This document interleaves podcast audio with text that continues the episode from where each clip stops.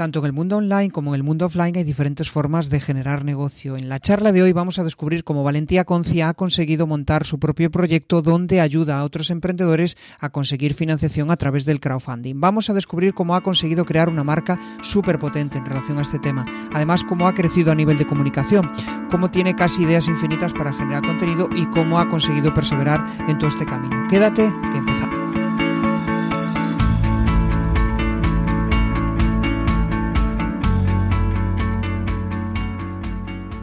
Bienvenido a Comunicar más que hablar. Soy Jesús Pérez Santiago y este es el podcast de los que quieren crear su propia audiencia.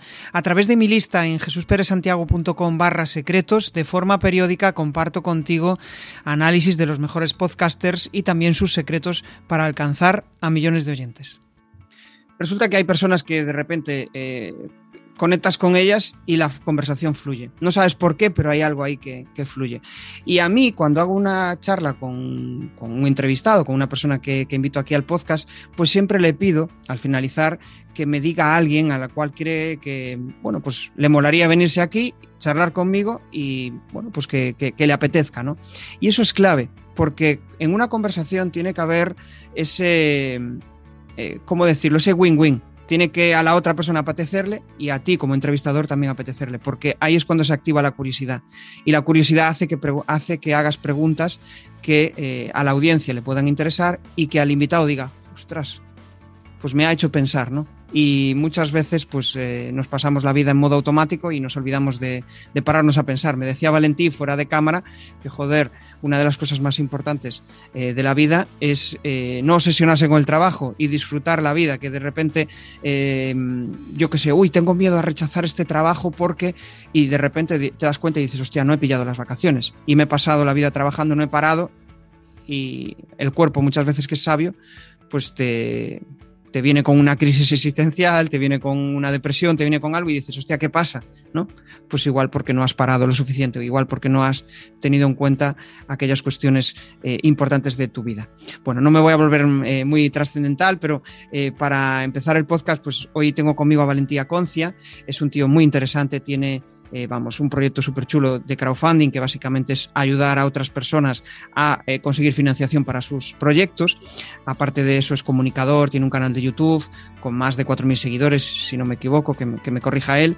Y, además de, eso, pues eh, ya lo veréis, es, es, un tío del que podemos aprender mucho a nivel de cómo él ha creado su audiencia, cómo ha trabajado su mentalidad y cómo se ha convertido pues, en un comunicador, que esa es una de las claves cuando quieres impactar a los los demás, cuando quieres inspirar, cuando quieres compartir lo que sabes. Muy buenas, Valentí, ¿qué tal? Muy buenas, muy buenas. Encantado de estar aquí y de compartir un poco todo lo que he ido aprendiendo en el camino, que es lo, importante. Sobre el canal de YouTube estoy ya en 8.200 seguidores. Vale, pues... Así que bien, lo que ocurre y veremos es que siempre hay que valorar los números en base a la calidad y no solo a la cantidad. Y esto es importantísimo. Lo digo porque normalmente nos quedamos solamente en la cantidad, ¿no? Y yo tengo muchas experiencias profesionales al respecto de grandes audiencias con mucha cantidad que luego no consiguen convertir en ventas. Y esto lo hablaremos hoy. Qué buena reflexión. Mm. Es cierto, de hecho, em, hace, yo creo que hace unos meses leía un comentario de, no recuerdo quién, pero era como que me encanta que la gente se dé de baja de mi lista de correo. Y, muchas veces dices, uy, estoy haciendo algo mal. No, es que realmente en una lista de correo o en un canal de YouTube tienes un objetivo, ya sea vender, ya sea convertir a esa persona en un posible lead de, venta, ¿no? Al final cada uno tiene su objetivo.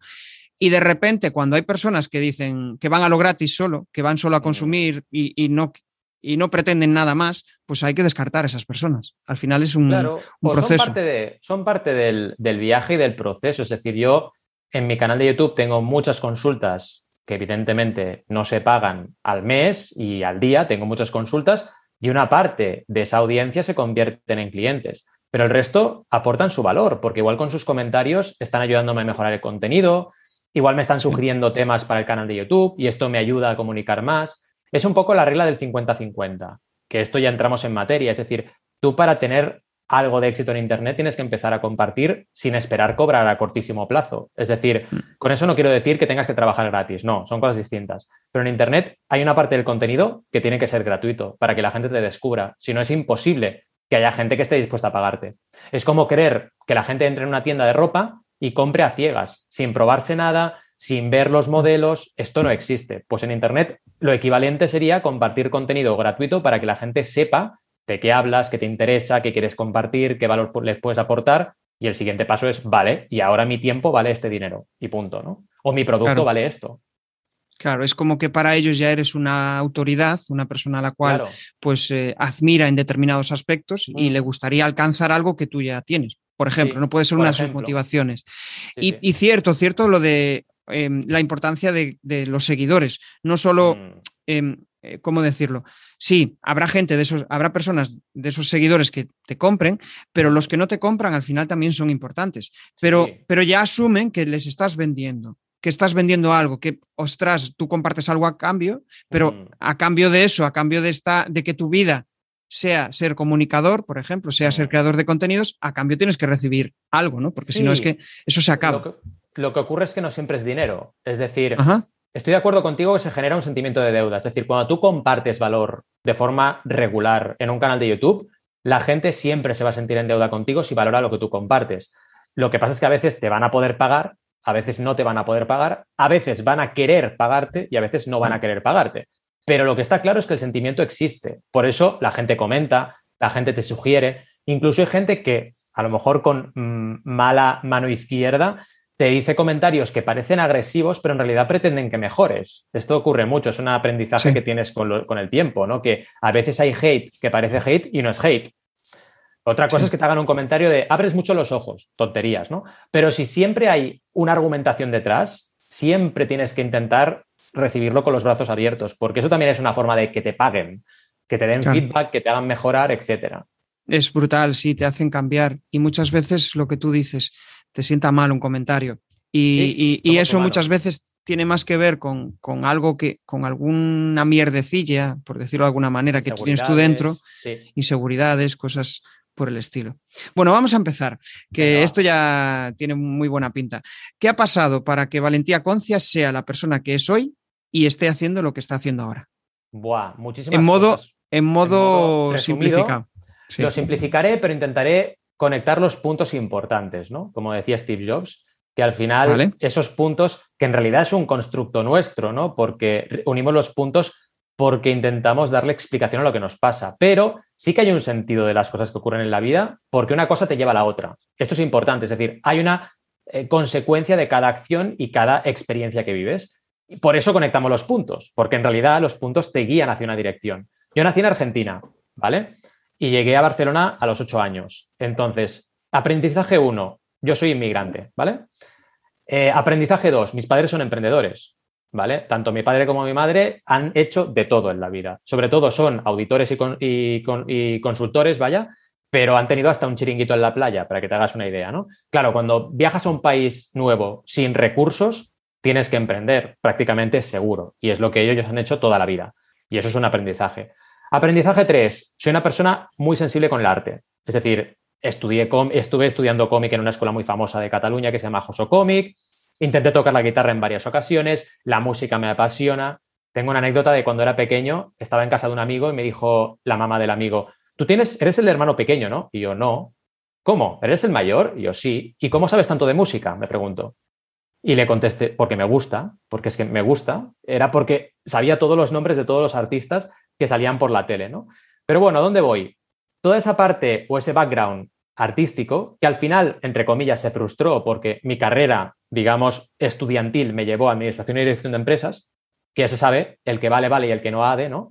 Pues ADE es la carrera de la gente que no sabe qué hacer, ¿vale? Yo quería ir para arquitecto, me acuerdo que era un 7,5 en la nota de corte, que era bastante alta, me quedé en un 7,3, entonces ya no entré en arquitectura, eh, la segunda opción era diseño gráfico, pero no lo tenía claro y acabé en ADE, ¿no?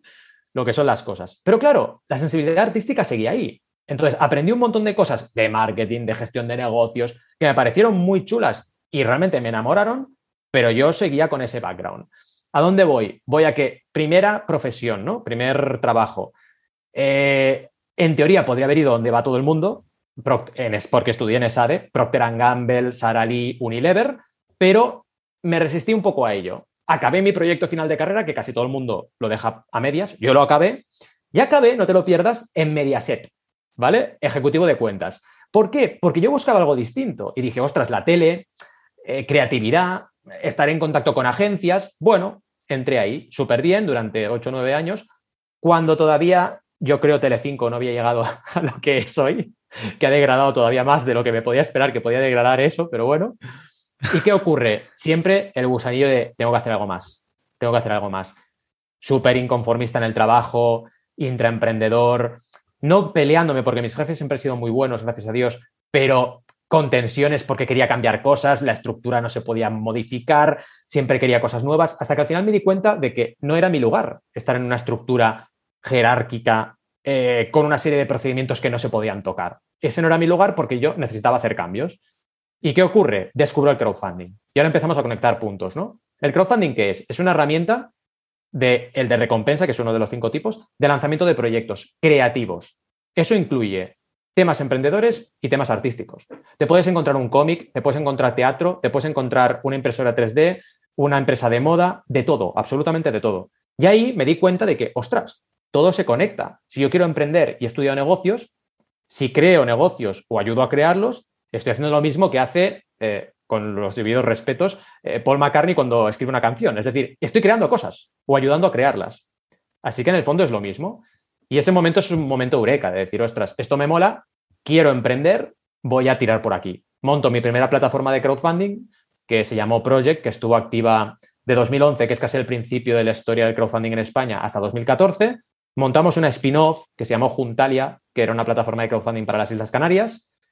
Y con el tiempo nos damos cuenta de que nuestro modelo, que era asesorar a los proyectos, porque veremos que los proyectos de crowdfunding tienen una tasa de fracaso súper alta y hay que asesorarles, era incompatible con el modelo de negocio de las plataformas, que era una comisión a riesgo cobrada sobre los proyectos que recaudaban. Eso es muy difícil de sostener si dedicas dos, cuatro, ocho horas a cada proyecto, debido a que tus ingresos son muy bajos y a riesgo para las horas que tú dedicas. Por eso las plataformas no asesoran.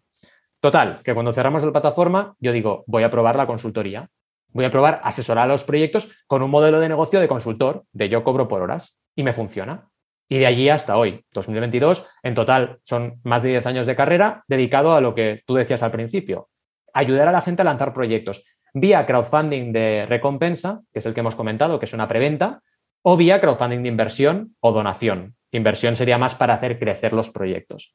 Pero es un poco el resumen de todo. Claro, ahí veo un equilibrio entre lo que a ti se te da bien, lo que a ti te, vamos, te pone, por decirlo de alguna manera. Me gusta esa expresión, de hecho a muchos clientes cuando eh, están ahí en esa fase de decidir, le digo, pero a ti qué te pone? ¿Qué es, ¿qué es lo que dices, Dios, si ahora lo hago, em, vamos, em, me cargo las pilas, ¿no? Y encontrar ese equilibrio entre lo que a ti te pone y lo que a la audiencia valora es complejo, ¿no? ¿Cómo, Crees, que, ¿cómo crees que llegaste a ese equilibrio? ¿Qué es la clave? ¿Cuál fue la clave para llegar a ese equilibrio? A ver, hay una parte importante que es ser fiel a tus principios, porque dentro de esa conexión también hay muchos comos. Es decir, eh, hay maneras de asesorar a empresas de reciente creación o empresarios y maneras de hacerlo. Yo, por ejemplo, soy una persona que siempre busco un enfoque realista, busco un enfoque que no se venda humo, busco un enfoque de vamos a validar tu proyecto de verdad, a buscar un modelo de negocio y a vender productos o servicios, no a hacer un overpromise o a plantear una cosa que no tenga ni pies ni cabeza o que sea realmente algo que no tienes concreto. Y todo eso entra muy en unión con mi manera de trabajar, que es el crowdfunding, porque yo podría ser un mentor de empresas sin hacer crowdfunding, perfectamente. Tengo el perfil, tengo el conocimiento y tengo la experiencia para ser un mentor generalista. Pero ¿por qué me gusta el crowdfunding? Porque el crowdfunding va a la venta. Es decir, el crowdfunding lo que te dice el de recompensa es vende anticipadamente un producto, servicio o experiencia. Y si vendes suficientes unidades, lo lanzas. Y si no, no. Es un todo o nada. Entonces, es una manera de trabajar que es muy, muy sujeta a tierra. Es muy. Y este punto de valor es el que yo traslado a mis clientes. Claro, hay gente que entra y gente que no. La gente que lo que quiere es levantar una ronda, pero no tiene el modelo de negocio validado, no va a trabajar nunca conmigo. Porque a la que llevamos dos mails dice, me voy porque este tío me está buscando las cosquillas y no me interesa. En cambio, la gente que dice, oye, yo realmente voy por aquí, e incluso gente que a lo mejor no aspira a una ronda de inversión de no sé cuántos cientos de miles de euros, que también tengo clientes así, pero gente que lo que quiere es validar su proyecto y empezar a vender, esa gente encaja mucho conmigo. Y es ese match al final el que busco. Y en mi canal de YouTube soy igual. En mi canal de YouTube yo hablo de lo que conozco y de realidades e intento siempre hablar desde, la experiencia de haber probado algo. El libro que, los libros que he escrito y el que próximamente en septiembre va a salir, que lo hago con Anaya, es un libro muy de, oye, valida, lanza tu proyecto y todo está basado en experiencia. Llevo ya 350 campañas asesoradas y eso es lo que traslado en mi libro y en mi canal de YouTube y en mis formaciones. Realidad. Que luego pruebo una cosa que pensaba que era imposible y lo consigo, vale, pues eso lo añado al portfolio. Pero si no lo he probado, es muy difícil que lo aconseje. Claro, has dicho hay algo ahí que me parece súper interesante, que es el tema de, em, aparte del de validar, el de eh, que le busques las cosquillas, que le busques las cosquillas a los proyectos. Porque mucha gente, y, cuando empiezas a crear contenido o cuando empiezas a validar una idea, que eh, muchas veces, o sea, e, el mero hecho de hacer contenidos es porque quieres validar algo que tienes ahí dentro, que no mm. sabes si la gente le gustará o lo que sea, y, quieres compartirlo al mundo, ¿no? Total. Y, aceptar eso, o sea, aceptar eso yo creo que es una de las claves. ¿Cómo tú llegaste a aceptar eh, la crítica, eh, crítica constructiva, ¿no? ¿Cómo, mm, bueno, igual ya, ya saliste de fábrica aceptándola, ¿o no? Es, yo creo que a todos nos cuesta aceptar la crítica. Eh, te das cuenta de que es algo útil y de que puedes sacarle provecho cuando mantienes a raya tu ego, que es algo difícil de mantener a raya el ego, pero todos debemos hacerlo. El ego al final lo que te lleva es a creerte que eres infalible o a creerte que eres perfecto o que las críticas solamente son ataques hacia tu perfeccionismo y tu persona. Pero con el tiempo te das cuenta de que de todo aprendes, de los errores aprendes y esto emprendiendo es que quien más o menos triunfa emprendiendo ha tenido que comerse errores, porque si no, no puedes triunfar, es imposible.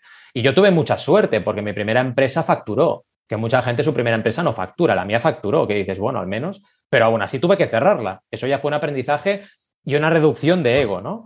Problemas con mis socios, que por suerte la mayoría de ellos sigo manteniendo una relación de amistad, también me han llevado a, oye, mantén el ego a raya, eh, entierra las hachas, vuelve a conectar con esta persona y gracias a Dios que lo hice, ¿no? Entonces vas aprendiendo por el camino que el ego no te es útil, que es realmente algo que te frena y que te hace evolucionar más lento.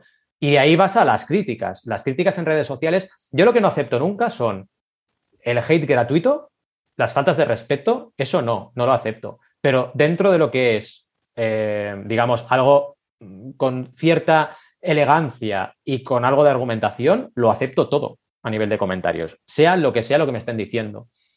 Entonces, bueno, hay que aprender que todo lo que te dicen es por algo que, ojo, puedes aceptarlo o no, puedes pensar que tienen razón o no, pero al menos tienes que escucharlo y reflexionar sobre ello, si no, no avanzas. Claro. Claro que bueno, al final leo entre líneas que todo esto de eh, volverte vulnerable, de exponerte, de mm. compartir lo que sabes, ostras, vas a recibir hostias por todos lados, pero es un crecimiento personal eh, importante. Sí, a la que te expones, la gente le va a dar al clic y le va a dar a las teclas y le va a dar a todo. Además, Internet es muy, ¿cómo te diría? No te diría que saca lo peor, saca lo peor y lo mejor, yo creo, ¿no? Es como una especie de quitabelos, ¿no? Eh, ¿Por qué? Porque la gente no está mirándote a los ojos. La mayoría de gente que te suelta hate, si estuviera en una mesa contigo con una cerveza o un café mirándote a los ojos, no te lo diría. Porque percibiría cosas que no está percibiendo cuando te critica. Solamente ve una imagen como si estuviera mirando el presentador de la tele. Y no se dan cuenta de que hoy estamos en la democratización de eso. Es decir, que todo el mundo está delante de la cámara. Y hay gente que está fuerte, que tiene sus tiros pegados y que es capaz de sobreponerse a cualquier crítica, y gente que no. Gente que a lo mejor después de eso se va al psicólogo. O gente que acaba petando, o gente que acaba haciendo cosas peores. Entonces tenemos que ser responsables. Y eso es importante también. Si una persona es capaz de emitir una, opinión sin respeto, insultando, para mí eso ya es un espejo ante esa persona. Es como entender que si una persona va de ese palo, ya cuidado, el problema lo tiene la persona, no tú. Porque ya va de una manera que es irresponsable. Porque tienes que pensar, imagínate que ese comentario hubiera llegado a un chaval o una chavala de 16, 17 años y que eso le afecta hasta tal punto que hace alguna desgracia. Cuidado porque quien emite esa opinión no lo está haciendo de forma responsable. Otra cosa es hacerlo con elegancia, educación, eh, argumentando. Entonces sí, totalmente válido todo. Claro, claro. Sí, sí, sí, sí. Bueno, vamos a avanzar y, joder, hay un tema que me gustaría descubrir mucho de ti, que es el tema de la comunicación, ¿no? Mm. Eh, entiendo que no eras comunicador, vale, trabajabas en Mediaset, trabajabas en un medio mm. de comunicación, pero eh, ¿cómo, o sea, ¿cómo descubriste esa vena y qué fue la clave que, que, que hizo que lanzaras un canal de YouTube? Mira, yo me di cuenta precisamente en Mediaset, porque yo tenía una posición comercial, no de marketing. Entonces nos tocaba hacer unas presentaciones ante todo el comité de dirección de la empresa y compañeros recurrentemente, que se llamaban los comités y estaba hasta el CEO, o sea, cuidado, ¿eh? Y te escuchaban y tú tenías que presentar pues tus datos, tu, digamos, todo lo que había pasado en tu cartera de clientes, etcétera, ¿no? Y ya desde la primera vez que lo hice, me felicitaron. De hecho, incluso antes, en la cena de Navidad ya hice un pitch que me felicitaron, ¿no? Pero es que luego, hablando, y entonces me di cuenta que tenía una actitud, o sea, que era bueno comunicando. A partir de ahí, que siempre lo he sido, muy bueno, es decir, hablando y comunicando siempre he sido, he tenido una tendencia natural a hacerlo bien, otra cosa es que luego tienes que entrenarlo, ¿no? ¿Qué ocurre? cuando hay el punto de inflexión? Bueno, cuando empiezo a emprender, yo soy el CEO, con lo cual me toca hacer charlas, eh, ir a ponencias, hacer, dar entrevistas, eso te vuelve a entrenar más. Y vas avanzando. Después, cuando empecé como profesional independiente, abrí un podcast con Joan Boluda, por cierto, el podcast Mecenas FM. Ahí ya otro pasito más. De ahí estuve colaborando con la radio, que también me dio otro pasito más. Y al final acabé en el canal de YouTube. Pero fue todo un progreso. Y en el canal de YouTube, si te miras los primeros vídeos, mira, los primeros aún son muy buenos, aunque yo no estoy del todo bien, pero digamos que la calidad es súper alta. Porque estaba grabando con una reflex, con iluminación de estas super pro, me lo ocurrió un montón, ¿no? Luego pasé a otra fase que era, bueno, voy a hacer super vídeos a saco y los voy a grabar con el iPhone e iluminación. Venga, pa, pa, pa, y me puse a hacer siete vídeos por semana. Esos vídeos tienen una calidad peor de lo que yo ahora estoy asumiendo, pero me sirvieron para pillar mucha soltura. Y ahora estoy en una fase que está intermedia, es decir, calidad media alta, pero no tan alta como grabarme con una reflex, pero bueno, está muy bien, a 1080, buena iluminación, buen sonido, pero claro, mi manera de expresarme, de hacer vídeos, está a otro nivel, porque he tenido muchos vídeos detrás. Claro, pensar que llevo más de mil vídeos yo ya. Claro, es cierto, tío. Es, como, yo ya llevo más de 100 entrevistas y, mm, eh, coges muchísima soltura. Eh, es como que, mm, bueno, pues como cuando conduces la primera vez, no sabes, tienes que estar pensando, ahora tengo que meter el embrague, ahora tengo no sé qué, y ahora de repente, pues la conversación fluye. Todo automático. Si yo hubiera pensado que YouTube era mi modo de vida, de vida y que quería ganarme un sueldo de YouTube, yo lo hubiera dejado ya porque la cantidad de vídeos que he hecho, yo he hecho YouTube como una estrategia de comunicación asociada a una marca y una venta de servicios en mi web. Mm, esto también es importante, ¿no? Que la gente que aspira, por ejemplo, a ser streamer profesional o a ser youtuber profesional, cuidado, los resultados no llegan rápido, llegan lentos. Entonces hay que ser consciente de ello, de que tienes que progresar y avanzar. Es, eh, es, interesante el enfoque que, has dicho, ¿no? Por un lado, ¿qué quieres ser comunicador y vivir de YouTube o vivir de Twitch o vivir, o a cambio eh, comunicar eh, tu propuesta de valor para que esa comunicación sea un canal, o sea, ¿cómo decirlo? Para que lo que tú estás contando en YouTube o en otras redes sea un canal de atracción para posibles clientes en tu negocio que está aparte. Es diferente. son eh, diferentes estrategias. Son diferentes estrategias. Hablas de una cosa también interesante que es, eh, al principio comunicabas detrás de una marca y después eh, de repente tuviste que comunicar tú como, como eres. Ostras, ahí hay un cambio importante o no, o es lo mismo. Sí que es cierto que cuando montas tu proyecto casi casi hablas de tú a tú, porque vale, Project era una marca pequeñita, ¿no? Y cuando hablaba en los comités de empresa, al final también era yo, porque era yo que presentaba los resultados de mi cartera, ¿no? Así que en ese sentido, no he notado nunca el escudo, ¿no? De decir, el podcast de, Banaco Consulting, no, al final soy yo. Soy yo como persona porque, aunque mi web sea banaco.com, en realidad Banaco es un acrónimo de mi nombre y mi apellido, que es Valentía Concia. Entonces, en realidad soy yo y es mi marca personal lo que está expuesta en todo momento. Y sí que es verdad que es diferente hacer eso que hacerlo bajo el paraguas de, por ejemplo, me invento ahora los que están haciendo un podcast para un medio digital, ¿no? Eh, es distinto. Aunque en realidad te expones tú como persona, estás con una marca que te hace un poco de paraguas, ¿no? Sí que es diferente. Totalmente de acuerdo. Sí, ¿por qué te hacía esta pregunta? Porque me, tiene pasado con algunos mentorizados como que cuando están en su empresa pues eh, se sueltan, eh, comunican con naturalidad, porque es como que no necesitan mostrar una parte personal de ellos. Claro. Pero cuando es su propio Mm. proyecto y yo qué sé, pues claro, Mira, cuando yo he es su propio... Sí. que en redes, en comunicación, tienes que intentar ser lo que eres. Y eso también es un aprendizaje. Yo, por ejemplo, yo soy metalero, ¿vale? Eh, pues con los años, cada vez lo he ido compartiendo más con la gente. Porque, a ver, también es verdad que ahora está de moda, y más después de la última temporada de Stranger Things, ser metalero y friki ahora está top of mind. Pero cuando yo tenía 15 años no era así. Si llevabas una camiseta de Metallica, eras un friki, un fricazo. Yo escuchaba Master of Puppets en cintas de cassette, ¿vale? Entonces, claro, Sí. iba con los cascos estos de espuma y escuchaba una música muy rara que la gente decía, ¿qué es esto? ¿no? Entonces, claro, irte dando cuenta de que lo que te hace especial o diferente es algo que de alguna manera tienes que compartir con el público porque es parte de ti, independientemente de que eso esté, digamos, top of mind o mm, top de moda o no, es cuando te das cuenta de que esos son elementos de comunicación y te sueltan en la cámara. Es decir, ahora que mi audiencia sabe que soy metalero, que me gusta ir a conciertos de rock y de heavy, que soy un fricazo, que colecciono figuras de los Masters del Universo de los años 80, que leo cómics, que me gusta tocar la guitarra, que me gustan los videojuegos y que además soy padre y tengo un chaval de cuatro años y tal y cual, pues ya está. ¿Qué, qué más tengo que ocultar? Si ya lo Claro. saben todo. A partir de ahí Claro. hablemos de crowdfunding. Y es bueno porque te permite hacer anécdotas, explicar cosillas, soltarte a la audiencia y la audiencia, claro, te conoce más. Es un poco como cuando tienes un amigo de confianza o no. Al final, las amistades en qué se basan? En dar y recibir. Si tú te cierras, y esto seguro que nos ha pasado a todos, hay amigos o conocidos que no se sueltan, que no te explican las cosas. Y tú explicas, explicas y la otra persona no dice nada. Esas amistades no avanzan. Porque si una persona no se abre, no puedes establecer una relación. En Internet pasa igual. ¿Eso significa que toda la gente que te escucha es, tu amiga? No, pero significa que tienes que abrirte un poco y explicar quién Ah. eres, porque si no, no vas a conectar con tu audiencia, es imposible. Y para mí eso, Eso- ha sido un aprendizaje. Y al principio me costaba, ¿eh? Sí, sí, yo creo que nos cuesta a todos. Es como, buf, voy a contar esto de mí y, y si, y qué van a decir, ostras, eh, pues eso, me gusta Metallica, uf, eh, bueno, Claro, pues esa- esas fíjate, inseguridades. O sea, uf, hace un año y ahora eres el amo, porque la todo el planeta ha descubierto Master of Puppets. Que dices, bueno, ya, yo lo escucho desde que tenía 15 años, ¿sabes? Claro. O sea, es ridículo. O sea, pensar o tener presión por eso es ridículo porque eso fluye.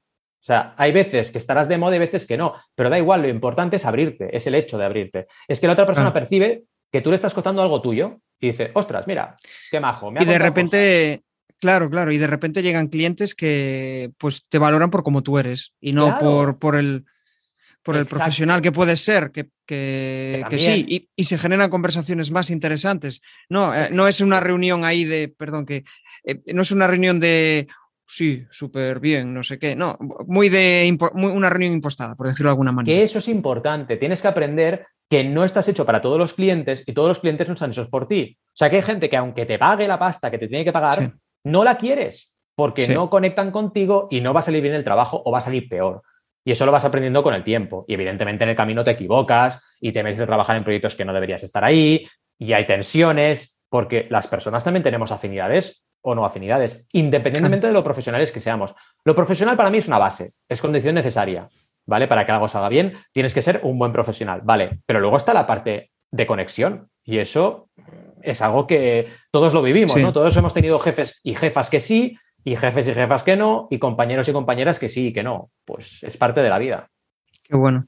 Ostras, liberarse de esas capas ahí de, Mm. de mm, no sé si llamarle inseguridades o, o- Sí. o de cuestiones que tú inconscientemente, sí, yo creo que es más una idea racional, irracional de, ostras, si yo hago esto, todo el mundo se va a escapar de, o sea, se, me va a rechazar porque, uff, he dicho que me gusta la música electrónica. Exacto. Y, y claro, bueno, pues a los que no les guste la música electrónica, pues eh, se aguantan, es lo que hay. Pero eso es como, hay un montón de ejemplos en marketing, ¿no? Las marcas tienen que tomar partido. Si no toman partido, eh, al final la gente hace que tomen partido. O sea, es algo que es imposible de evitar. Por lo tanto, es mejor ser honesto, transmitir lo que tienes dentro y conectar con la gente que tienes que conectar, porque siempre habrá gente que no te va a contratar y gente que no va a conectar contigo. Y gente que sí. Eso es Sí. innegable, sea cual sea el escenario. si no acabarás, eh, o sea, si al final, yo qué sé, eh, que lo hablábamos fuera de cámara, ¿no? Montas un negocio, eh, no te llena, pero bueno, quieres ganar dinero. Acabas ganando dinero, pero resulta que acabas rodeado de clientes tóxicos que te quitan la vida. ¿De qué vale? ¿no? Esto pasa. ¿O cuántas veces ha pasado de personas famosas que se construyen una imagen y que la gente al final está venerando una imagen que no es la realidad? Esto le ha pasado a muchos artistas yo como me interesa mucho la música, que ya lo sabéis, pues oye, he estudiado mucho o me informo mucho de, las historias personales de los artistas y pasa mucho este síndrome, ¿no? De al final estar interpretando un papel que no eres tú y que la gente está alabando o criticando ese personaje. Eso es muy duro psicológicamente, cuando tú en realidad eres diferente. De hecho, de hecho, lo curioso es que cuando, yo qué sé, cuando salen de Operación Triunfo, eh, cuando salen determinados músicos eh, pues, por, por, agencias de, bueno, no sé si se llama así, agencias de, de, bueno, eh, discográficas, que no me salía. al final acaban en las discográficas proyectando una imagen de ellos que es la que quieren vender, ¿no? Y de repente esos chavales mm, o, em, se pierden y empiezan a hacer una música totalmente diferente. Y dices, hostia, ah, está tratando de encontrarse, porque realmente ha estado haciendo algo que sí, que le da dinero, pero está vacío. O sea, no encuentra su camino. De hecho, antes que hablábamos de Metallica, yo soy de los que consideran que los últimos discos son un poco copiar-pegar. O sea, y mira que yo me resistí a pensar así, porque yo soy de los fans que les he alabado, bueno, de los seguidores más bien, que les he alabado discos como Load y Reload de la época de los 90, que eran muy diferentes a lo que habían hecho antes. Pero llega un punto que te das cuenta que se pierde un poco la frescura. Y esto creo que va muy ligado a lo que decías tú ahora, ¿no? De que son artistas que están en la máquina de hacer dinero y ya no son tan capaces de decir, pues ahora voy a hacer una cosa completamente distinta porque me apetece. Y cuando lo intentan, son criticados, tienes que volver a rebobinar y hacer lo mismo que hacías. Y eso es un drama. Es un drama porque al final, ¿para qué estamos aquí? ¿Para hacer, interpretar un papel que no es lo que somos o lo que sentimos? ¿O para no evolucionar? ¿Para ser siempre lo mismo? No tiene sentido. Yo, de verdad, me gustan los artistas que tienen tanta personalidad como para decir, pues ¿sabes qué? Ahora voy a sacar un disco de baladas. Ahora voy a sacar un disco, bueno, te puede gustar o no, pero es lo que ese artista, digamos, está poniendo delante tuyo, ¿no? O como la gente que critica las series o los finales o principios, escucha, te han explicado una historia, o te gusta o no te gusta. Ya está. Pero, digamos, poner en juego, en tela de juicio, por qué ese artista ha hecho una cosa, es que es bastante ridículo, porque es arte. En realidad tienen que interpretar lo que sienten y ya está, ¿no? Es como que siempre estamos buscando la, eh, la coherencia en los demás. Eh, a ver si consigo explicarlo, porque esto es complejo, ¿no? Pero es como la coherencia que está en nuestra cabeza, buscamos que los demás también eh, la expresen de la misma manera. Entonces, si a ti no te encaja dentro de tu realidad mental lo que ha hecho el otro, es como que dices, ¡buah! ¿Qué está haciendo? ¿no? Pero tiene, él seguramente tendrá una explicación para, para eso. Y yo creo que ahí eh, una de las claves para avanzar y dejar atrás esa crítica, ¿no? Esa crítica de ¿por qué está haciendo esto? Es como aceptar a los demás tal como son. Hmm. Cuando aceptas que esa persona, pues igual no es una persona eh, con la cual pues en vez de estar un día a la semana, pues igual tienes que verla una vez al año y ya está. Exacto. Y, listo. Bueno, vamos a seguir avanzando, que esto me lo estoy pasando muy bien. Em, vale, hay un tema que a ti te mola y es el tema de las ventas. Mm. Entonces, antes hablábamos de que, em, bueno, pues a la audiencia hay que em, darles contenido de valor, pero al final tú también tienes que convertir, ¿no? ¿Cómo consigues aumentar el nivel de conciencia de esas personas para que te compre? A ver, básicamente lo primero y principal es saber trasladar tu propuesta de valor, punto uno, y demostrar que sabes que lo has hecho antes. Es decir, una persona como yo, claro, cada modelo es distinto, pero una persona como yo que al final vende su conocimiento sobre un tema concreto, que es el crowdfunding, tiene que demostrar que sabe de crowdfunding. Nadie me va a comprar si no sabe que domino antes. Entonces, canales posibles. El boca oreja me ha funcionado siempre muy bien. Porque, acordaos, yo venía de una plataforma, entonces ya los clientes, que eran más de 220 clientes que había tenido en la plataforma, ya me recomendaban. Pero es que cuando empecé a trabajar me pasaba lo mismo. Cada nuevo cliente que estaba contento me recomendaba a otras personas. Y ese boca a boca me ha ayudado un montón, sobre todo en los primeros años. Punto uno. Cuando ya empiezas a crear contenido, la gracia es la que decíamos, ¿no? Empiezo a crear el podcast, ¿vale? Pues creo un podcast de crowdfunding. Un podcast cada sábado emitido de crowdfunding que duran entre 40 y 60 minutos Pues venga, llevamos 300 y pico episodios, 330 y pico. Claro, otra manera de compartir contenido gratuito, pero que busca una conversión. Cada episodio hablamos de banaco.com, boluda.com, consultoría de marketing online para él, consultoría de crowdfunding para mí, pues vas haciendo, vas haciendo. Luego también campañas que creas. En cada campaña que creas, o pones tu banner, o te mencionan, o tus clientes te mencionan. Otro canal de conversión. Luego llegas al canal de YouTube. En el canal de YouTube haces lo mismo. Creas contenido gratuito, gratuito analizando campañas, hablando de estrategias, hablando de tutoriales para que sepan, por ejemplo, cómo montar una campaña en una plataforma. En otra, otro canal más de conversión. Y luego, por ejemplo, yo en mi web tengo cursos, ah. que son cursos de 12 clases que te enseñan muy profundamente un tema en concreto y estos son de pago por suscripción. Entonces, busco la gente que, por ejemplo, que esto es importante, diversificar tu cartera de productos, ¿no? Tengo la gente que me paga la consultoría individual, la gente que me paga la consultoría básica, que son cuatro sesiones, y la gente que me paga la consultoría completa, que son ocho. Y la gente que se suscribe por 10 euros al mes, masiva, que son 12, para mis cursos. Y además de todo eso, creo contenido. Es decir, yo he entendido que una parte importante de mi trabajo, y es trabajo, es crear contenido. Em, estoy haciendo ahora mismo, y estoy en una época de, entre comillas, poco contenido, estoy haciendo dos vídeos eh, en el canal de YouTube a la semana, un blog post, o sea, un post escrito en, mi blog, eh, un podcast y dos clases online. Esto es mi contenido semanal, que no está mal. Descanso el domingo, ¿no? Entonces, claro, eh, y he estado en épocas de mucho más, ¿no? He aprendido que eso es parte de mi trabajo y que tengo que hacerlo porque es una manera de explicarle a la gente lo que voy aprendiendo y ese es el punto, el trigger, sobre todo con la gente que está más alejada de mí, o sea, la gente que no me conoce, que nadie le ha hablado de mí y que me descubre en Internet, que eso me pasa cada vez más. Y eso os lo digo ya con la última pata de la estrategia, que es el SEO, que también lo cuido. Entonces, el SEO ya me genera gente que a puerta fría descubre mi contenido y me contacta a través de la web. Y esto me pasa cada vez más. Y vas combinando. Y aún así hay meses buenos, meses regulares y meses malos. Eso también hay que aprenderlo. ¿no? Lo importante es que te salgan los números en un año. Si en un año consigues que te salgan los números, sigue. Pero tampoco valores las cosas mes a mes porque te vas a volver loco. A ver, mide los datos, pero no te obsesiones. Porque si un mes o dos o incluso tres te va a regular, a lo mejor el cuarto te va muy bien, porque esto pasa. ¿eh? Dos claves que he sacado de aquí. De hecho, una, la primera, es como para aumentar el nivel de conciencia, pues básicamente hay que hacer contenido, hay que ser persistente, perseverante, tener una llamada a la acción clara para validar si, eh, si realmente las personas que llegan a tus contenidos pues están dispuestas a comprar, ¿no?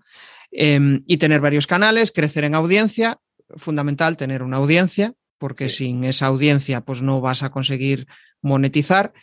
Y la segunda clave, que era lo último que, mm, decías, de hecho estoy pensando porque se me ha ido el salto al cielo, es eh, lo, último que decías era en relación a, eh, ¿me puedes actualizar, Valentín? Que ahora estoy... Lo último del todo que estábamos hablando, ahora es que yo también estaba pensando en otra cosa ahora para comentar. Vale, que era pues tema de la constancia, que lo has dicho tú y no lo he, matizado y ya me salió. Es importante. Ya me salió. Eh, dale, dale. Quieres, coméntalo tú primero y luego comento yo lo mío, que no se me Sí, no te olvidas. No, te olvidas. Vale. Y lo siguiente, que era lo que decías tú, mucha gente se centra en los clientes. Trabaja para lo, por y para los clientes. Y se olvidan de que, eh, joder, crear nuevas audiencias, em, atraer nuevos clientes, nuevas formas de, hacer las cosas. Su propia marca es, es clave. Si realmente no, no. A mí también. Yo eso siempre lo he tenido, pero además tengo un modelo de negocio y estoy en un sector que me obliga a hacer eso. Y te ah. explico por qué. La consultoría de crowdfunding es una consultoría que dura 3-4 meses, ¿vale? Porque está muy dirigido a un objetivo, que es lanzar una campaña y tener éxito.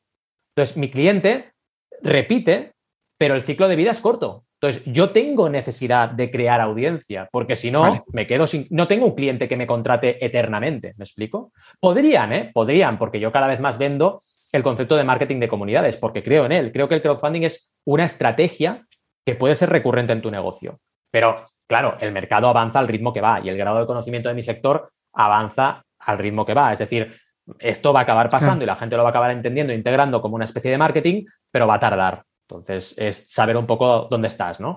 Y lo que decís de la constancia, que quizás no lo he mencionado suficiente, es súper importante. Yo trabajo con time blocking, bloques de tiempo, y yo una cosa muy buena que tengo es que soy muy trabajador y muy testarudo. Es decir, si a mí se me mete entre ceja y ceja que voy a hacer un canal de YouTube y que voy a hacer los vídeos que se me meten entre ceja y ceja que tengo que hacer, los voy a hacer. Llueve, relampaguee, truene, me da igual, lo saco. Y esto es muy bueno. Que le pase igual a Joan Boluda. Joan Boluda con su podcast no ha fallado ni un solo día desde que lo empezó. Ni uno. ¿Y esto por qué es? Porque somos unos malditos testarudos. Somos así, somos testarudos. Y es, si queremos hacer algo, nos metemos, pues lo hacemos y cumplimos con nosotros mismos, ¿no? Y es como el cumplirse contigo mismo que te impulsa o te da energía para no fallar. Y esa constancia es básica en Internet porque las redes sociales quieren que tú seas constante. Sí. Y ahí es donde también la gente admira, valora esa constancia, porque la mayoría no son capaces de eh, publicar un podcast a la semana o de publicar un podcast todos los días. Y, ahí es donde, eh, pues también em, demuestras que, joder, que, que estás que, con tu proyecto vas a tope. La, gente valora eso, no, no te compra el buen producto que tengas, sino compra a la persona, desde mi punto de vista. Sí, estoy muy de acuerdo contigo. Luego también tiene que contrastarse con la realidad, pero la entrada es esa, la entrada es la persona y las referencias que tenga, ¿no? Que dices, vale, este tío domina o este tío me lo han recomendado o tal, ¿no? O este tío lo he escuchado en un podcast o, o he visto su libro, vale, ok. Pero luego, eso es la parte uno. La parte dos es que si tú eso no lo contrastas con realidades y una metodología buena y un eh, trato profesional y una disciplina, eso se va a caer. Que eso le pasa a mucha gente. mucha gente que es experta en vender, pero luego, para mí la venta no es conseguir que te paguen. No. La venta es conseguir que esa persona esté contenta con tu servicio. Y eso es el final del ciclo. Y eso en mi vida como consultor de crowdfunding lo veo cada día. Gente que hace campañas a lo yankee, que digo yo, ¿no? De millones, pero luego no contesta los comentarios de la gente que pregunta no entregan todas las recompensas o las entregan tarde o las entregan mal. Eso es fatal. Has recaudado mucho, pero no has hecho una buena venta. Y eso lo tienes que tener muy interiorizado, ¿no? Así que es un poco las dos cosas, pero estoy de acuerdo contigo que la puerta de entrada es más la persona, sin duda. Claro. Esto es lo de em, eh, lo del eh, parecer y el ser, ¿no? Que el parecer es clave, es clave, porque tienes que parecer bueno, y después demostrarlo, ¿no? Si, si, consigues recaudar mucho dinero, pero después pues no haces lo que prometiste, pues em, probablemente no confíen en ti. en, la siguiente, en la siguiente ocasión. Qué bueno. Joder, haces un montón de contenido. ¿De dónde sacas todas esas ideas? Para mi día a día. Y esto lo recomiendo a mis clientes, ¿no? Es habla de algo que te sea fácil, que sea tu mm, profesión y, y explica las cosas porque mucha gente tiene miedo a explicar, ¿no? Y eso ya va en contra de lo que es Internet. O sea, si tú vas con la idea de yo tengo mis secretos y no se los voy a contar a nadie, eh, te vas a equivocar como se equivocó Metallica con Napster, ¿no? Volviendo a Metallica, que era, no, Napster, son el enemigo, que era como el Spotify, ¿no? Eh, denuncias, que no, que no. El último disco de Metallica está entero subido por ellos a YouTube. Fijaos cómo ha cambiado el tema, ¿eh? Porque han entendido que la gente que escucha su disco en YouTube no es la gente que compra su vinilo o compra su CD. Son diferentes. Pues esto es exactamente lo mismo. Es decir, tienes que entender que si no compartes y no transmites tu conocimiento, no vas a conseguir vender. Es que va a ser imposible que llegues a vender. Y eso es importante. Entonces, las ideas te vienen del día a día. Ostras, en esta campaña ha pasado esto, pues lo comparto. En esta campaña, esta anécdota, pues lo comparto. La gente también de la comunidad que cuando ya llega a un nivel te van comentando cosas y dándote ideas y sugerencias. Esto también pasa. Te van dando ideas, tú apuntas sus dudas, apuntas lo que te sugieren y creas contenido. Y va surgiendo. ¿Puede ser que te repitas? Sí, claro, obviamente, ¿no? 340 episodios en, eh, Mecenas FM, 2000 que lleva Joan en su podcast, eh, mil y pico vídeos o no sé cuántos llevo yo. Claro que te repites, pero te repites en las reglas o las pautas que hay de común entre diferentes proyectos. Pero en realidad el contenido es fresco y diferente. Es como la gente que habla de cine. Nunca van a hablar de lo, mismo, sí, hablarán de pautas comunes. Hablarán de cine, la órbita de Endor, ¿no? El podcast de, ciencia ficción. Hablarán de cosas similares en cada episodio, pero tratado sobre un producto distinto. Pues ya está, ya vale, ¿no?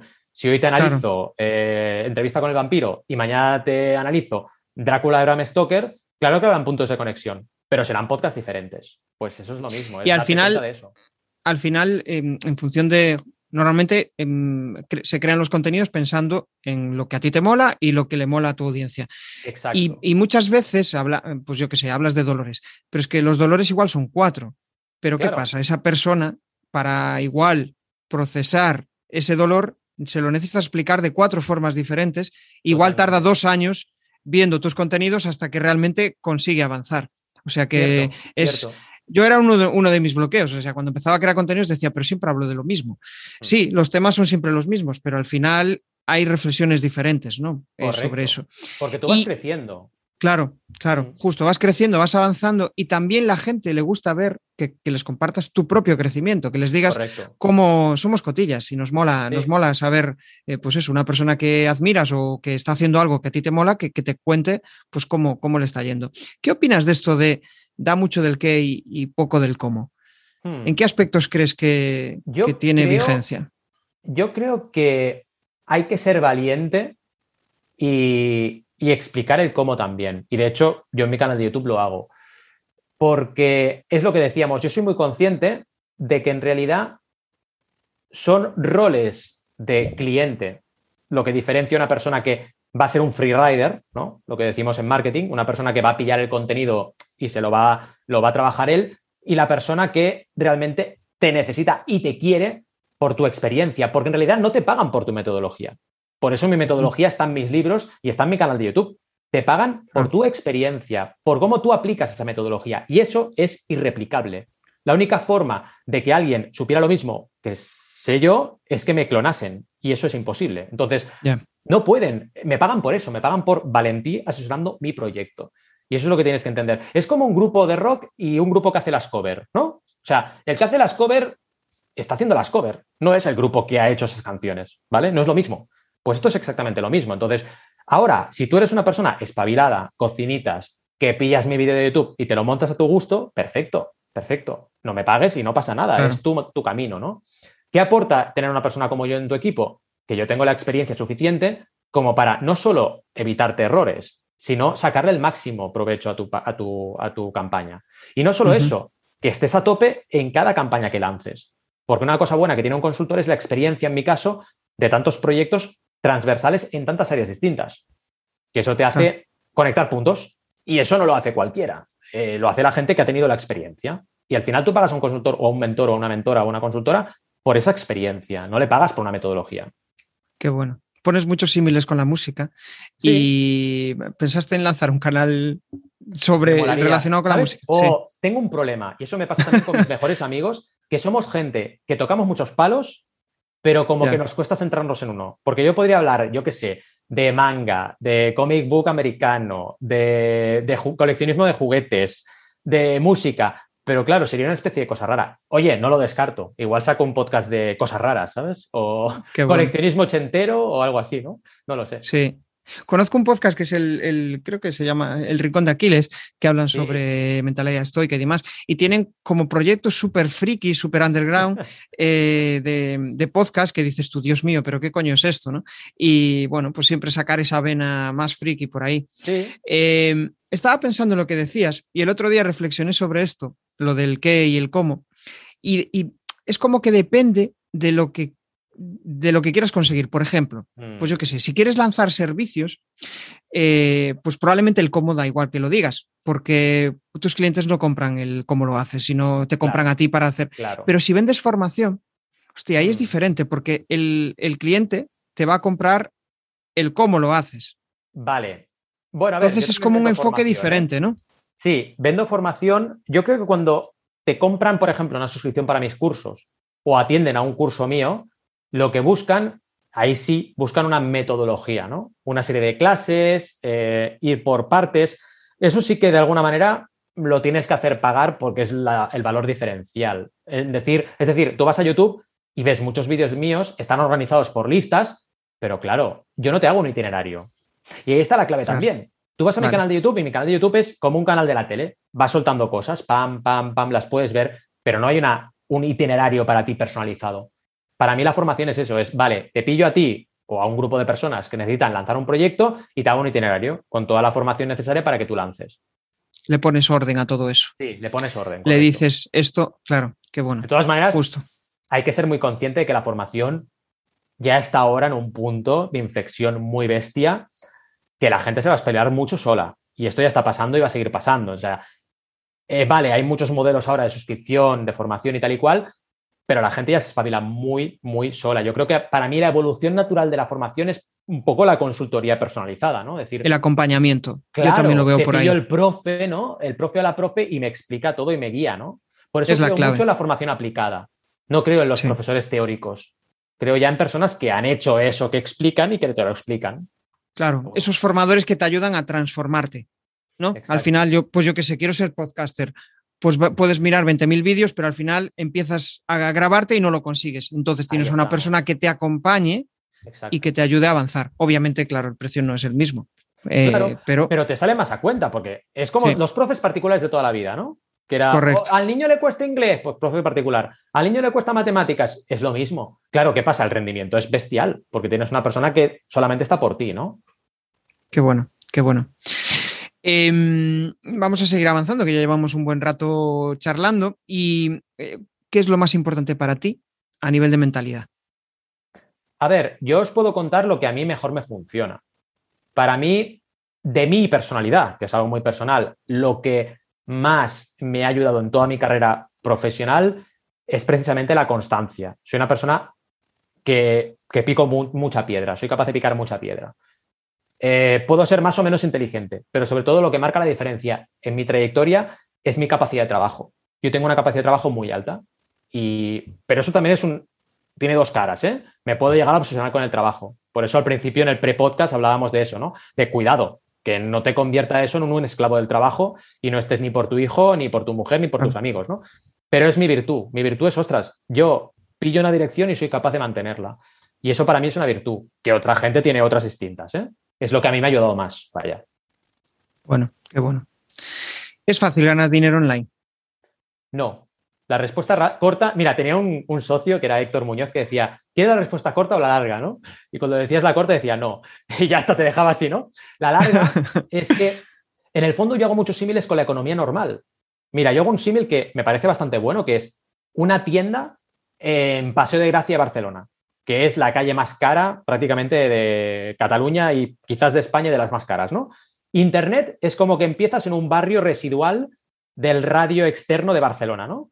Y tienes que ir avanzando hacia Paseo de Gracia. ¿Eso es fácil? No, pues Internet es igual.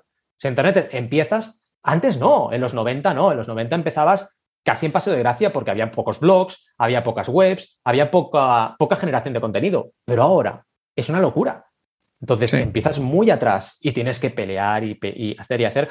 Pero la, otra reflexión es porque ahora la gente dirá, oh, es muy difícil. Bueno, igual de difícil que abrir una tienda de fruta en tu barrio que tienes que levantar la persiana cada día a las seis, que tienes que esperar a los proveedores que te vienen. Es duro, sí, es que trabajar es lo que tiene. Por eso es mejor encontrar algo que te guste. ¿Te gusta vender fruta? Vende fruta. Si te gusta ayudar a la gente, ayuda a la gente. Y eso lo puedes hacer con o sin Internet. ¿Qué ocurre? Que Internet se lo está, comiendo todo. Internet está creciendo tanto que toda la economía está metiéndose dentro de ella. Con lo cual hay que aprender a interactuar ahí dentro. Pero no es que sea más difícil o más fácil, es que es lo que es. Siempre es difícil encontrar ese encaje, ¿no? entre lo que te gusta, eh, lo que te pagan por eh, y lo que eres bueno haciendo, ¿no? Claro, al final, sí, sí, es cierto. Es como que mm, te van a ver antes, probablemente, en Internet que en el escaparate de, enfrente, porque pues estamos todo el día con el móvil y la gente está ahí. Entonces, pues eh, de hecho, pues yo qué sé, yo creo que muchos de, las cafeterías o bares que voy, pues es más por una story de Instagram que por el hecho de conocerla físicamente. Y porque ya lo buscas en internet. Yo que soy vegano, lo primero que hago, vegano, tal barrio. Y cuando encuentro la cafetería o el local o algo que tiene una opción, que me da igual, pues voy. Y esto le pasa a todo el mundo. Eh, quiera comer una hamburguesa o quiera comer o tomar un café con leche o lo que sea, ¿no? Y esto ocurre en todo. Y crowdfunding ocurre lo mismo. Crowdfunding, no sé qué, siempre vas a buscar en Internet. Por eso es tan importante. Incluso para los negocios, como bien decías, físicos, sin duda. Qué bueno. Bueno, pues vamos a entrar ya en la fase final. Cuatro preguntas incómodas. Bien, bien. Eh, te pido que respondas o bien con una frase o con una palabra. La primera, si tuvieras que mejorar algo de ti, ¿qué sería? Ay, intentaría eh, ser un poco menos perfeccionista, aunque ya me he quitado mucho de eso, ¿eh? pero bueno, vale, un poco menos todavía. Un tip para triunfar con un canal de YouTube. Ser constante, ser capaz de crear vídeos cada semana y, a ver, cuidado, haciendo vacaciones cuando toque, ¿vale? Esto quiero dejarlo claro porque si no la gente se vuelve loca. Pero ser capaz de cada semanita, pam, pam, tu salida. Genial. Un tip para que la gente monetice sus proyectos. pues tener una CTA, es decir, una llamada a la acción clara y una propuesta de valor. Y luego también validarla. Es decir, si tú sabes que una persona te ha comprado, te pueden comprar 10. Ahora tienes que empezar. Tienes que empezar, proponer, validar y cuando ya alguien te ha comprado, te pueden comprar más. Genial. Un reto para este año. Bueno, era un reto que queda feo decirlo, ya lo he cumplido, que es hacer el libro. O sea, quería hacer un libro con una editorial y sale en septiembre, así que estoy súper contento. El reto, el del libro ya está. Había hecho autoedición, pero no tenía uno con una editorial y estoy súper contento. Así que creo que mi reto ya lo tengo. El de este año, vaya. ¿Y qué se siente cuando se cumple ese reto? Yo a por otro. Yo es lo que siento. Yo no estoy pensando en el siguiente. Cada persona es diferente, pero yo soy así. Yo a la que tengo uno, igual me viene de los gamers, ¿no? Que cuando juego a videojuegos, venga, he hecho esta mazmorra, a la siguiente. Pues esto es lo mismo, ¿no? He hecho esto, pues venga, otro más. Es lo que te mueve al final los retos, ¿no? Sí, sí, yo me siento realmente lo mismo. Y de hecho, yo creo que todas las personas estamos en esa, en esa vorágine. Quizá deberíamos ser más disfrutones en ese aspecto, ¿no? También estoy de acuerdo. No pasa nada si un año no tienes retos. Que los nuevos propósitos, pues este año no voy a hacer nada. ¿Qué pasa? Oye, un año de descanso no está mal. De retos, no de trabajo porque vas a trabajar, pero oye, relájate también, ¿no? Estoy contigo, estoy contigo. Qué bueno. Bueno, pues, eh, joder, muchos aprendizajes, mucha, mucha charla, mucha reflexión. Me ha gustado mucho. Yo quizás si tengo que destacar eh, los dos principales aprendizajes es el, ostras, em, si quieres triunfar con contenidos, tienes que ser perseverante. Tienes que estar ahí picando piedra, picando piedra, picando piedra, porque probablemente cuando otros se queden en el camino, tú, pues levantarás el asta de, ganador de la, de la, guerra. ¿no? Y la otra, que quizá también es más importante para conectar con tu audiencia, para conseguir eh, realmente que ellos te valoren, pues tienes que ser tú mismo. Tienes que ser tú mismo y no es fácil, sobre todo online, cuando eh, sientes esa, puedes llegar a pensar que todo el mundo te está viendo, que todo el mundo te está observando, que todo el mundo te está criticando, pues trabajar sobre todo esa mentalidad para, para poder asumir que, bueno, pues eh, tu contenido está en Internet, puede verlo cualquiera y puede criticarte cualquiera pero si realmente estás siendo tú mismo, probablemente veas esos vídeos y no sientas rechazo. No digas, joder, ¿quién coño es este tío? O que empiece a llegar gente que, te diga, hostia, pero es que, ¿qué coño estás haciendo? Yo no, veo a, ese tío que está ahí, no, no lo veo aquí en la realidad, ¿no? Entonces, es otra, otra reflexión muy buena para evitar crisis. Eh, Valentí, eh, compártenos tus coordenadas si quieres lanzar algún spam de valor adelante y con ello ya nos despedimos. Pues mira, todo eh, lo que podéis encontrar sobre, sobre, mi carrera y lo que hago está en banaco.com con V2Cs, V-A-N-A-C-C-O. Y nada, agradecerte a ti la invitación, la charla que ha sido súper fructífera, hemos conectado, así que cuando quieras seguimos hablando. Y, nada, vamos estando en contacto en la red de Genial. digo yo. Genial, sí, sí, no. Eh, para mí esto es la gran ventaja, poder estar en casa, poder estar charlando con gente con la cual pues en esa conversación te sientes realizado, te sientes bien y, que ahí surgen cosas. Genial. Si no, pues quién sabe. Eh, de, muchas cosas así, de desvirtualizar a gente, pues eh, a veces surgen amistades que no negocios. Mm. Entonces, mm. ¿por, qué no? Pues nada, me lo he pasado muy bien. Eh, os espero en el siguiente episodio. Chao, chao. Gracias. Chao. Hey, si te mola lo que has escuchado, pues déjame un maravilloso like o un precioso comentario en tu plataforma habitual de podcasting. Nos vemos en el siguiente episodio. Bueno, a través de mi lista en jesusperesantiago.com barra secretos, de forma periódica comparto análisis de los mejores podcasts y también sus secretos para alcanzar a millones de oyentes.